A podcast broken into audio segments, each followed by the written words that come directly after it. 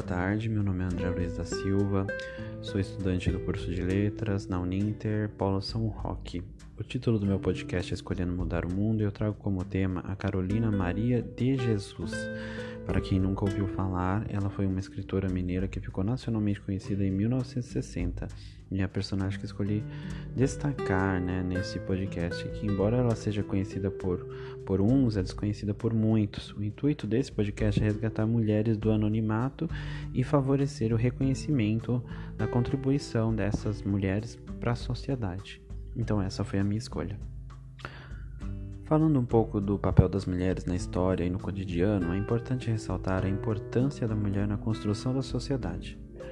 Quando é, estudamos uma história tradicional, pouco é destacado ou relatado sobre as mulheres, então nós podemos concluir que a história foi recente quanto a esse assunto, mas isso começou a mudar a partir do século XX.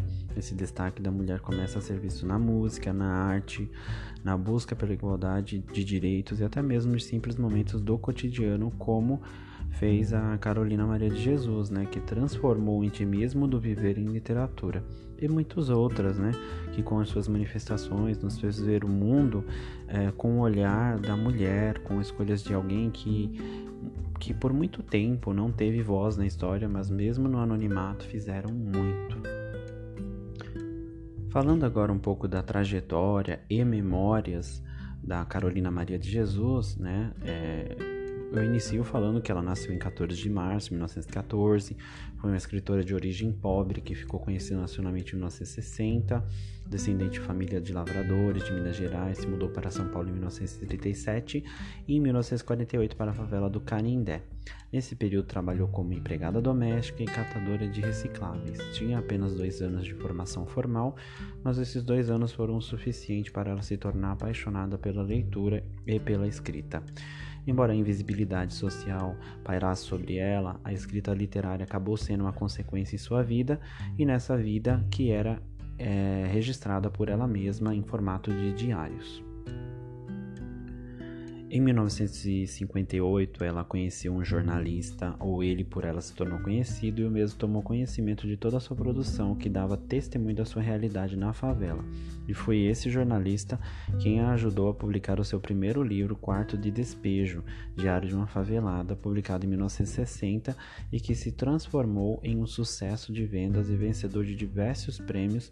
Outros livros depois foram publicados por ela, mas não obteve tanto êxito. A autora morreu em 19 1977.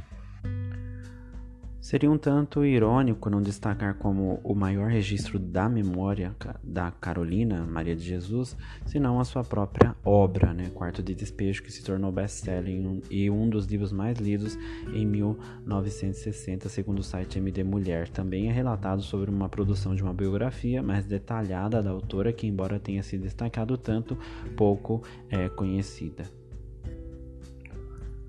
É, agora falando sobre a memória dessas mulheres e como poderia ser registrada e preservada, né? No caso da Carolina Maria de Jesus, segundo o site Exame, a FLUP, Festa Literária das Periferias, tem planejado um processo formativo utilizando como base a obra da Carolina de Jesus.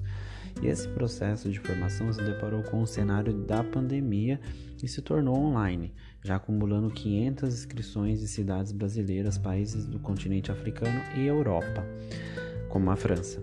A ideia é propor reescrituras da famosa obra Quarto de Despejo em comemoração aos 60 anos de aniversário do livro que rendeu premiações para a autora após a sua publicação em 1960.